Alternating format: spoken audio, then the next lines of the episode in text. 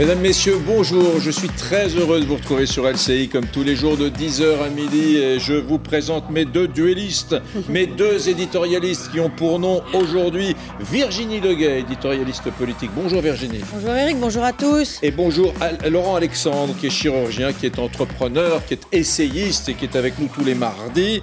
Je vous présente également Michel Toris, secrétaire général de France Police. Vous représentez un collectif de policiers en colère. Vous êtes membre également de Touche pas à mon flic et vous êtes vous-même brigadier, brigadier chef. Brigadier chef au PJ de, dans, dans, les Bouches du Rhône. Restez avec nous, surtout restez avec nous, mesdames, messieurs. Le jeune homme interpellé dimanche soir et soupçonné d'avoir abattu un policier à Avignon se dit totalement étranger à ces faits. Regardez ce reportage d'Alexandra Durand. Il était l'un des hommes les plus recherchés de France. Sur ces images tournées par une habitante d'Avignon hier, on aperçoit un des suspects du meurtre d'Éric Masson. Il est entouré de policiers venus perquisitionner son appartement.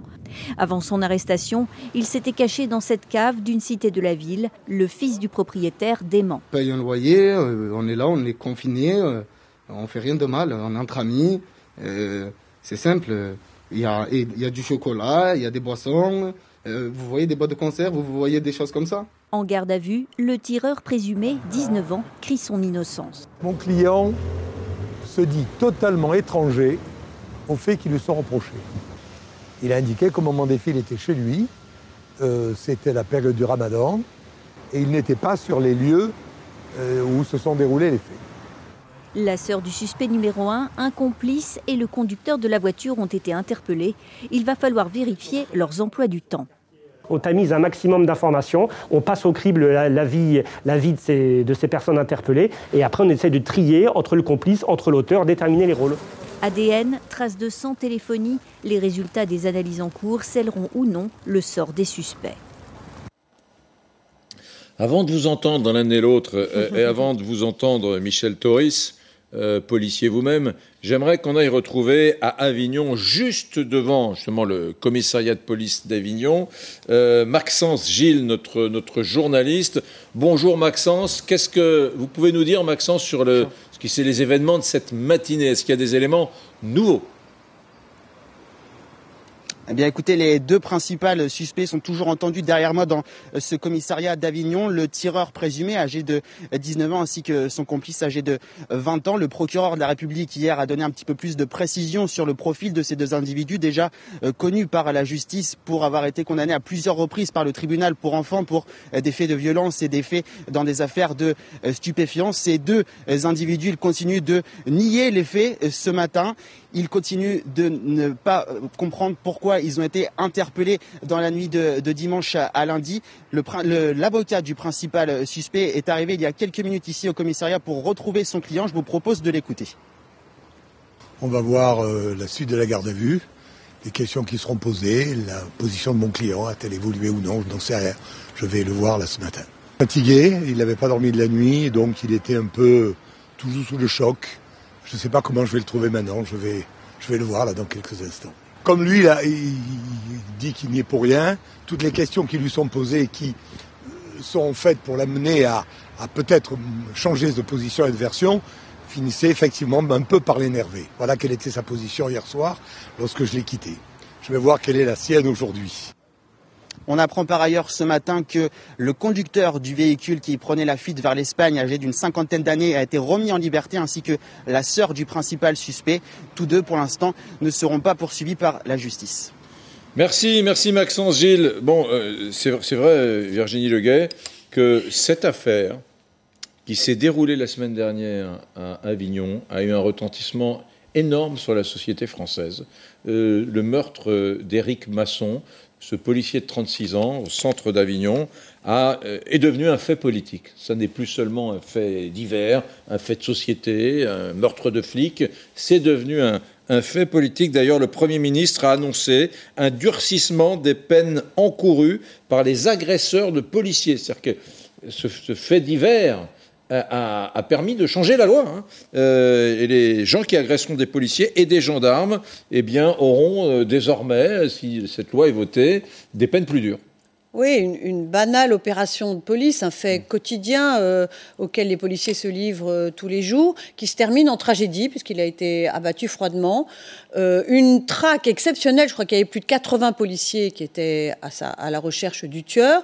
les résultats obtenus en quatre jours étaient tout à fait mm. étonnants. Mais j'entendais hier un policier dire, oui, on a été, enfin ceux, ceux qui, ont, qui, qui se sont lancés dans cette enquête ont travaillé très vite, probablement très bien après, euh, il va falloir savoir de quelles preuves ils disposent et quels sont les éléments qui leur permettront euh, d'incriminer et, mm. de, et de poursuivre euh, les interrogatoires qu'ils ont avec ces suspects. Et c'est toute la difficulté. Ils ont arrêté ceux dont ils estiment qu'ils sont coupables de l'assassinat de, ce policier mm. et de la fuite de, de, cet auteur de cet assassinat. Mais est-ce qu'ils ont, et là, là j'entendais votre, votre reporter, est-ce qu'ils ont les preuves en matière d'ADN, de strass de sang, de téléphonie suffisante pour euh, les garder C'est toute la question et ça montre que rien n'est si simple. Michel Toris, est-ce que le durcissement des mesures pour ceux qui tueraient un gendarme ou un policier, ce durcissement qui a été annoncé par euh, Castex hier, est-ce que ça répond aux sollicitations, aux demandes, aux revendications des policiers aujourd'hui? Absolument pas. On est euh, face encore à une grossière farce politique. Mmh. On nous promet euh, des peines exemplaires, peines qui ne seront jamais appliquées par les tribunaux. Nous, aujourd'hui, très clairement, ce qu'on demande, c'est une réforme de la légitime défense pour les policiers et les gendarmes, qu'on puisse clairement ouvrir le feu avant d'être tués. Ça, c'est une réforme primordiale à mener. Mon organisation syndicale, France Police Policiers en colère, est la seule aujourd'hui à demander, à faire cette revendication, aujourd'hui qui n'est pas suivie par les autres syndicats de police, on le regrette. Ensuite, il faut une réforme judiciaire forte. Il faut casser ce système d'individualisation des peines qui fait que les peines rendues par rapport aux infractions commises ne sont absolument pas en, adéquation avec les textes. Mmh. Et ensuite, il faut supprimer le système de confusion de peines où on fait des blots finalement pour un cumul d'infractions au système, au système du cumul de peines américain où là, effectivement, on va avoir des peines de prison qui pourront monter à 100 ou 150 ans. Évidemment, il faut que ces peines de prison, derrière, soient appliquées. On peut mettre tous les policiers du monde dans la rue. Mmh. Si la justice derrière ne fait pas son travail, on n'y arrivera évidemment jamais. Ah, il y a un vrai sujet, Laurent Alexandre. Je vais vous faire écouter à tous deux, trois petites pépites que j'ai euh, entendues sur notre antenne, sur LCI, depuis deux, trois jours. D'abord, Hier soir, un député du Vaucluse, Julien Aubert, député LR, qui participait à un, débat euh, euh, animé par David Pujadas sur notre chaîne, et j'ai trouvé euh, assez intéressant écouter l'argument déployé par Aubert justement sur faut-il des peines plus dures pour ceux qui tuent des policiers par exemple. Écoutez ce qu'il dit. Depuis de nombreuses années, la tentation est de dire on va rajouter des peines alors qu'en réalité, ça n'est pas, si vous voulez, le plafond maximal qui agit sur l'individu.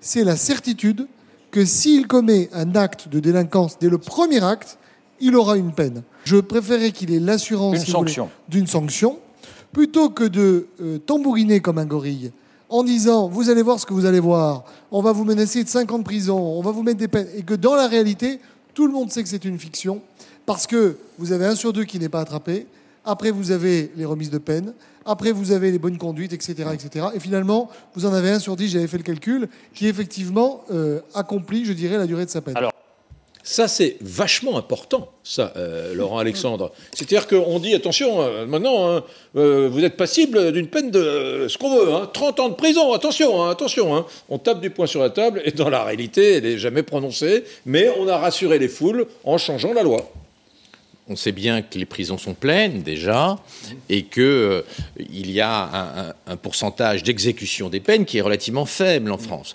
Donc, euh, avec l'augmentation de la délinquance, puisqu'on est dans une phase d'augmentation de la délinquance, il est clair que sans prison supplémentaire, il n'y aura pas d'application de ces peines exemplaires. C'est impossible dans un système judiciaire qui est déjà saturé. Mais tout à l'heure, vous disiez, c'est en train de devenir une affaire politique. Pourquoi c'est en train de devenir une affaire politique? Parce qu'on est en train de sortir du Covid, tout doucement. Hein. La vaccination commence à agir, on est en train de réouvrir. Et donc, en réalité, qu'est-ce qu'il y a devant nous? Il y a l'élection présidentielle de 2022 qui arrive et qui est en train de se structurer autour de ces problèmes euh, policiers, avec d'un côté un pôle euh, à la gauche de la gauche mélanchoniste qui est plutôt anti-flic hein, et qui, qui, a, qui agresse les flics et leur soi-disant euh, racisme systémique, et, etc., etc. On a LR qui n'existe plus, à, à, part quelques individus comme le député Aubert que vous montriez. Puis on a on a, on a, le RN, bien sûr, dont le fonds de commerce est sur la sécurité des Français. Et comme l'élection présidentielle dans les sondages est ultra ricrac, logiquement, En Marche se sent obligé de euh, montrer du menton euh, pour éviter de donner des points supplémentaires à l'élection présidentielle à, Marine Le Pen, qui est aux portes du pouvoir. Donc euh, il est logique que ça devienne une affaire politique, parce que nous sommes, avec l'affaire d'Avignon, en réalité rentrés dans la campagne électorale de 2022. Nous sommes dans l'après-Covid, et l'après-Covid, c'est la présidentielle et la sécurité. Mmh. Euh, moi, je veux qu'on revienne, j'entends ce que vous me dites, hein, mais je veux qu'on revienne sur cette histoire de, peine. Hein, euh, regardez, on va augmenter la sévérité des, peines. Écoutez, je voudrais vous faire écouter, tiens, euh, Grégory Joron, SGP Police Force Ouvrière, il était dans notre émission hier, mmh. il a essayé de nous faire une, démonstration très concrète en partant d'un cas précis sur le terrain. Écoutez-le. Aujourd'hui, c'est quotidien qu'on est attaqué par des mortiers, des, euh, pierres, etc. Dites, juste pour information. Mais, je, veux dire, sans, blessure, c'est 10 ans de prison. Hmm. Sans blessure, c'est 10 ans de réclusion. C'est l'article 222-14-1 de la loi de 2007 ce n'est jamais requis par les procureurs. C'est-à-dire que quand on voit un mineur qui est interpellé à Poissy, euh, rappelez-vous, qui jette un cocktail Molotov en pleine journée sur mes collègues de la CDI 78, qui est interpellé, il fait 36 heures de garde à vue. Mmh. Donc on rentre pile poil dans cet article-là. Hein. On organisé, euh, utilisation d'armes. Euh, 36 heures de garde, voilà, mise en danger, il n'y a pas, il a pas d'ITT. Et il s'en sort avec quoi? Ah ben, 36 heures de garde à vue, il est laissé libre, remis à ses parents, convocation pour plus tard. Vous voyez, Virginie, le décalage entre l'effet d'annonce, mesdames et messieurs les Français, à partir de maintenant, quand, euh, je sais pas, on s'en prend un policier, on risque telle peine très sévère, vous avez vu comment on a durci les choses, et puis, le cas concret d'un flic sur le terrain, Joron, qui était à votre place hier, qui dit oui, mais euh, un guet-apens c'est puni de 10, années de prison, et pourtant, c'est un rappel à la loi. Oui, alors euh, je ferai deux observations. C'est vrai que la proximité de l'élection présidentielle rend le débat de fond quasiment impossible. Et on voit bien la fébrilité avec laquelle En Marche a, réagi. Mm. Je rappelle qu'il vient d'avoir une loi à l'Assemblée nationale qui s'appelle la loi de sécurité globale, qui était censée déjà répondre à toutes mm. ces questions-là. Et là, on rajoute euh, mm. des mesures euh, qui ne sont qu'annoncées. et là, je demande à voir ce qui va rester des discussions à l'Assemblée nationale, parce que là, il ne s'agit que d'annonces. Entre les annonces et la réalité de ce qui va se transformer en texte de loi, il y a tout un tas d'étapes euh, qui vont, euh, est-ce qu'elles vont diminuer, amodier, euh, mm. dissoudre une partie de ces, annonces? On verra. Mm. Mais je, je, suis toujours étonné de ce genre de réaction à chaud qui me rappelle tout à fait ce que faisait Nicolas Sarkozy. un événement, une loi, un événement, une loi. Et là, on voit bien euh, euh, la, panique, parce que la sécurité est un thème extrêmement porteur chez les électeurs, euh, et ce n'est pas un sentiment d'insécurité, comme disent certains sur les politique. Et à un an d'une élection présidentielle, et surtout avec la rapidité des événements, la fréquence, la multiplication hmm. des événements, des drames, des faits divers auxquels tous les Français assistent depuis des semaines, on peut voir la fièvre qui hmm. Mm. Et dernière petite observation, et j'en mm. termine, mm. quand on dit, oui, dorénavant, euh, il va falloir aller très vite, il y aura beaucoup moins de délai entre euh, l'arrestation et, et, le jugement. Mais euh, tout ça, c'est bien gentil. Les magistrats croulent sous les dossiers. Comment ils vont faire pour tout d'un coup décider d'aller très vite alors qu'ils ont déjà je ne sais pas combien de dossiers à régler? Autre question, on a cessé de durcir ces, dernières années toutes les peines à l'encontre des, des, des des, crimes contre les policiers. Et par crime, j'entends toutes sortes d'agressions. Euh, est-ce qu'il faut encore les durcir ou il faut simplement les appliquer Est-ce qu'il ne faut pas juste se servir de ce qui existe déjà et les appliquer fermement Et puis une fois qu'elles sont appliquées, qu'est-ce qui est effectué de ce qui est appliqué Donc on voit bien qu'il y a trois euh, niveaux. Il y a les peines décidées, les peines appliquées et la façon dont euh, les, magistrats utilisent l'arsenal législatif qui est le leur. Ce sujet me fascine parce que je prends la mesure que moi-même, journaliste qui parle tous les jours ici, je me suis fait avoir pendant des années par ça. C'est-à-dire, attention, hein, on va durcir les peines. Alors, moi je soufflais, je disais, ah ben ouais, ça, c'est plus en phase avec les problèmes de la société, bravo. Et puis en réalité, ça durcissait que dalle. Donc voilà, regardez, je vous montre scénario de ce, début de semaine. Vous allez comprendre encore mieux, même si on l'a déjà expliqué. Voilà ce que disait ce matin le garde des Sceaux sur une radio euh, publique et vous allez voir euh, euh, les réactions. Donc écoutez Éric Dupont-Moretti. Attention, on va durcir les peines. Je veux qu'il y ait un crédit de peine tout à fait particulier pour tous ceux tous ceux qui ont porté atteinte euh, à la police et donc à la République. On va durcir les choses en la matière. Je veux également vous dire que euh, les terroristes aujourd'hui sont susceptibles, lorsqu'ils sont condamnés à la réclusion criminelle à perpétuité, d'encourir une sûreté de 30 ans. Et pour moi, euh, tuer un policier, c'est un acte de séparatisme et je veux qu'il y ait une adéquation entre la façon dont les terroristes doivent être judiciairement traités et la façon dont les auteurs d'homicides sur les policiers doivent être traités. Bon, euh, vous voyez, hein euh, Oui, Laurent. Oui, enfin, derrière euh, ces jeux de posture, il faut bien voir quelque chose hmm. dont on ne parle pas, parce que c'est tabou. C'est que En Marche a peur de trop sévir dans les banlieues.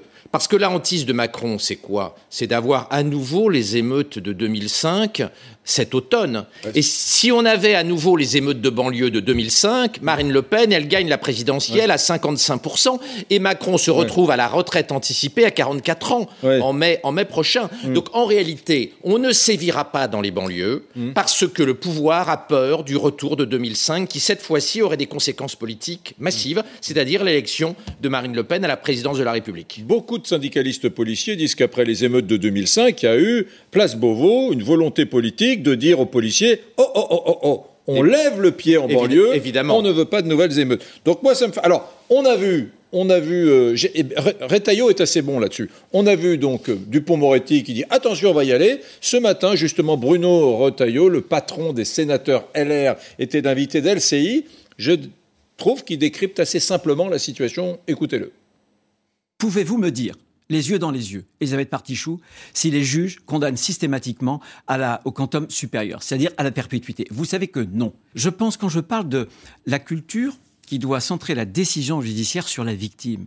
Aujourd'hui, on va regarder si c'est un primo-délinquant. On va regarder s'il y a des circonstances atténuantes. Moi, je dis qu'il faut d'abord regarder le mal qu'on a fait à la victime et qu'il faut changer euh, l'ensemble de notre système, qu'il faut responsabiliser les juges. Ben oui, je ne sais pas ce que vous en pensez, Michel Torres, mais ça, le, grand public ne le sait pas forcément. Hein. Quand on lui dit, vous verrez maintenant, ça sera 22 ans, incompressible, 30 ans, 50 ans, 3 siècles de prison. Les gens disent, ah bah, très bien, bah, bravo, Fin, du, fin du sketch. Je crois, Monsieur Brunet, qu'il y a une indécence incroyable de la part du monde politique et de l'ensemble du monde politique, de l'extrême gauche à l'extrême droite, en passant par le centre. Encore une fois, des affaires de collègues tués, on en a eu régulièrement. Je pense à l'affaire du Chinois. Mm. On nous a toujours promis à un moment donné que les choses allaient changer. Les politiciens récupèrent, vont, vont comme des vautours se poser sur le corps de notre cadavre qui n'est pas encore froid pour venir faire des voix aujourd'hui sur notre institution, sur la police nationale. On sait que tout ce qui est dit aujourd'hui, c'est du flanc. Les Français ne croient plus aux politiciens. Sur ce durcissement, mais bien sûr, sur ce, sur ce durcissement, monsieur, monsieur Castex n'est absolument pas à la hauteur. Aujourd'hui, la réalité, on sait ce qu'on a besoin. On a besoin de casser l'ordonnance de 1945 et de passer les mineurs dès 15 ans sous le régime du droit commun. Ça, c'est absolument indispensable puisqu'on a une évolution de la criminalité chez les mineurs. Et ensuite, on a besoin d'une justice extrêmement forte aujourd'hui qui répondent. Vous avez des démocraties, alors qui sont euh, décriées, mais je pense à M. Duterte aux Philippines, M. Bolsonaro, qui a donné des moyens à la police, aux forces de police, et ils rétablissent alors de manière musclée. Vous n'allez pas vous rendre populaire si vous, si vous me sortez les exemples de Duterte aux Philippines et de Bolsonaro au Brésil. là, vous êtes déjà hors jeu pour 99% des la, Chine, il y a la Chine aussi. Vous pourriez dire il y a des résultats, il y a des résultats, monsieur, monsieur Brunet, en matière de sécurité. Aujourd'hui, il faut savoir ce que veut l'État ah, français. Duterte, il dit, il dit, vous pouvez tuer les, les, trafiquants de drogue dans la rue, vous n'avez pas besoin de, de l'autorisation. Il y a, il y a un deux poids, deux mesures entre monsieur Duterte et M. Dupont-Moretti, aujourd'hui, qui se fait applaudir en tant que garde des Sceaux quand il rentre dans une prison. Il a applaudi par l'ensemble des criminels français. Aujourd'hui, il a toujours assuré l'impunité des délinquants et il continue dans la droite ligne aujourd'hui de Christiane Taubira au ministère de la Justice, à la place Vendôme, mmh. à continuer à assurer l'impunité des délinquants en faisant finalement des effets de manche en promettant un durcissement des peines qui ne sera jamais appliqué. Encore une fois, le problème, c'est l'individualisation de la peine. Et comme le disait euh, mm. votre chroniqueur, il y a aussi un problème aujourd'hui qu'il n'y a pas de place de toute façon de prison. Donc les magistrats au bon condamnés, euh, on ne peut pas les incarcérer, les prisons sont pleines. Mm. Donc tout est à revoir. Mais on a abandonné aujourd'hui, depuis 40 ans, mm. la sécurité en France. Depuis 40 ans, on est dans une idéologie où le tout carcéral n'est pas la solution, où on pense en faisant de la prévention euh, qu'on va faire entrer dans le droit chemin des, djihadistes ou des, ou des narco-terroristes. Or, ce n'est pas le cas. Il faut aujourd'hui euh, montrer les muscles. Ce gouvernement nous annonce en permanence qu'il est en guerre contre tout. Il est en guerre contre le virus, il est en guerre contre le terrorisme, il est en guerre contre les dealers et on envoie les policiers avec des pistolets à eau dans les quartiers. Donc, à un moment donné, il faut arrêter le sketch. Écoutez, euh, Thibault de Montbrial, le célèbre avocat qui justement sur ce, sujet de la culture de nos magistrats en France euh, esquisse une analyse? Écoutez-le. Moi, je ne pense pas qu'il y ait un laxisme judiciaire, mais il y a un conformisme. Il y a par exemple cet usage que le primo-délinquant ne doit pas être condamné trop sévèrement, parce que malgré tout, il faut être bienveillant, etc. Est-ce que euh, cette bienveillance, qui s'entend, hein, qui n'est pas absurde euh, d'un point de vue intellectuel, est aujourd'hui parce que la population a changé, parce que notre jeunesse a changé, considérée comme de la faiblesse. Je, trouve ce débat passionnant. Euh, voilà, c'est passionnant parce qu'on touche à l'essentiel. C'est pas finalement les lois l'essentiel ou, peut-être quelques-unes changeraient les choses, mais c'est finalement peut-être la culture judiciaire. C'est peut-être nos magistrats. C'est l'application des lois. Oui, c'est la culture. Oui, c'est la façon qu'ont euh, les magistrats de dire euh, oui, c'est un mineur, oui, euh, euh, il faut penser que c'est un mineur. C'est tout, le problème de l'aménagement des peines. Je, crois que quand Madame Dati était garde des Sceaux, cet aménagement des peines avait été monté pour des peines pouvant aller jusqu'à deux ans. Aujourd'hui, mmh. c'est un an. Mais l'aménagement des peines, ça vient aussi du fait qu'il n'y a pas assez de place dans les prisons et que d'une certaine, d'une certaine autre façon, tout le système judiciaire est à, j'allais dire, au, bout, au bout de la corde. Mmh. Il n'y a pas assez de magistrats, n'y a pas assez de greffiers, les dossiers sont énormes, il n'y a pas moyen d'aller plus vite. Ou alors, Vous n'allez pas me refaire le coup du manque de moyens? De manque de moyens humains du manque de moyens financiers et du fait que euh, c'est vrai, vous avez raison. Pas un problème de manque. Ce, ben, n'est pas que un, problème de manque de moyens. C'est un problème général. Les magistrats ont l'habitude de gérer les dossiers d'une certaine façon et ils veulent pas se montrer plus sévères que ce qui a été fait dans d'autres juridictions euh, hmm. du, territoire français. Donc je, je, rejoins tout à fait ce qui a été dit euh, par Thibault de Montbrial. Il y a un conformisme. On fait ce qu'on font les autres. On, on, ne sort pas de la ligne. Et comme la hmm. ligne est plutôt à la bienveillance, à l'excuse, peut-être qu'effectivement, il y a euh, quelque chose qu'il faudrait se débloquer, euh, comme on déloque quelque mm. chose, c'est-à-dire dire que maintenant, il ne s'agit plus d'être dans la, la, la, la, oui, cette fameuse bienveillance parce que mm. c'est un c'est un mineur. Et puis euh, il y a malgré tout, euh, moi je trouve euh, une justice à qui on demande beaucoup, mais à qui on donne pas beaucoup. Mm. Donc cette justice, elle se retrouve avec tout sur les épaules, exactement comme les policiers qu'on envoie au casse-pipe. Parce que et là je ferai une dernière remarque, mm. l'histoire d'entendre dire depuis des semaines, on lutte contre le trafic de drogue. Dans le fond, on envoie les policiers démanteler des points de deal qui se reconstituent 20 mètres plus tard. Mais à chaque fois qu'on démantèle un point de deal, on dit ah bravo, on est très fort. Est-ce que c'est pas leur faire vider euh, euh, la, cale d'un navire avec une petite cuillère Est-ce que c'est pas les envoyer au feu de façon dangereuse? C'est surtout que dans un pays où il y a plusieurs millions de consommateurs de hashish, vouloir casser le trafic de hashish est complètement stupide et n'a aucun sens. Hmm. Je suis anti-hashish, mais il faut aujourd'hui dépénaliser. Il n'est pas possible d'empêcher un trafic quand il y a des millions de consommateurs en France. C'est aussi con que la prohibition contre l'alcool dans euh, l'Amérique des années 25. Ça ne peut pas marcher. Donc il y a un moment où il faut admettre l'échec de notre stratégie et avoir une stratégie à la hollandaise avec euh, du hashish vendu sous contrôle de l'État dans les bureaux de tabac. Euh, et que feront les 200 000 Français qui vivent du trafic de drogue? Que feront-ils Ces 200 000 personnes qui en vivent À moyen terme, il faut qu'ils aillent à l'usine. Hmm. Il faut qu'ils aillent bosser. Hmm. Et si la société considère que ces 200 000 personnes qui vivent du trafic de hache, eh bien, il faut maintenir le trafic de hache parce qu'on ne sait pas les envoyer à l'usine ou les envoyer bosser, eh bien, notre société est perdue. Les trafiquants, il faut qu'ils aillent bosser et euh, il faut arrêter de pénaliser le hache alors qu'on n'est pas capable d'empêcher le trafic de hache. C'est ridicule. Quand on regarde le pourcentage de l'énergie des flics qui est menée pour essayer de déstabiliser les points de deal qui se déplacent de 50 mètres, alors même que de notoriété publique, une très large partie de la classe politique consomme du hash et a sur son téléphone portable euh, des, des, fils WhatsApp et Telegram pour euh, être en contact avec leurs fournisseurs de hash, on a l'impression de rêver. Il y a un moment où il faut accepter l'inadéquation entre notre stratégie anti-hashish et puis la réalité qui est une consommation massive qu'en tant que médecin et de père de famille, je réprouve, mais je suis bien obligé de constater qu'elle existe et qu'on est en train de s'épuiser comme Don Quichotte à courir après des moulins à vent. Vous, vous savez très bien que certains spécialistes de l'addiction disent que euh, dépénaliser, dé- dépé- dépé- dépénaliser le hash remplacera un trafic par un autre trafic et que ceux qui euh, consommeront du hash en libre circulation, pardon, je, te- je termine, euh, auront envie de passer à autre chose et que ça sera, ça sera simplement d'autres drogues qui seront de nouveau l'objet de. C'est pas le cas, c'est pas le cas aux Pays-Bas, c'est pas le cas dans les dans les zones qui ont dépénalisé. Je vous laisse Et- la responsabilité de vos propos. et, et- mais- et- et de toute façon, Les fumeurs, les fumeurs de hache qui fument du hache depuis 20 ans, 30 ans,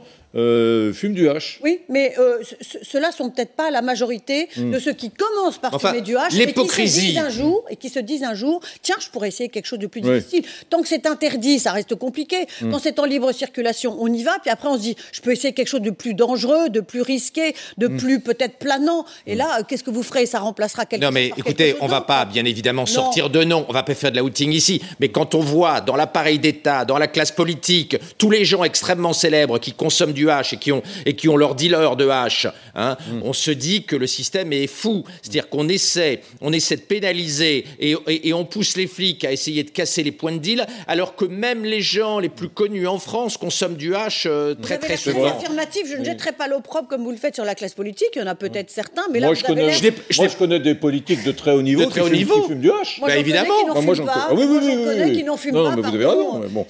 Euh, c'est vrai. Il faut, il faut- est- il faut élargir votre, votre cercle d'amis. Euh, non, non, pas du tout. C'est vous qui avez l'air de généraliser un peu trop. Non, il y en a pas, il y en a, y en a pas, il y en a pas hein. mal, ce qui prouve l'hypocrisie du On système. peut toujours le dire. Nous voyons le communautarisme s'installer dans l'espace public, dans le débat public. Nous voyons la haine de la France et de son histoire devenir la norme. La troisième tribune des militaires, mesdames, messieurs, suscite encore une fois beaucoup, beaucoup de réactions. C'est devenu un objet politique majeur, commenté par tout le monde. À tout de suite.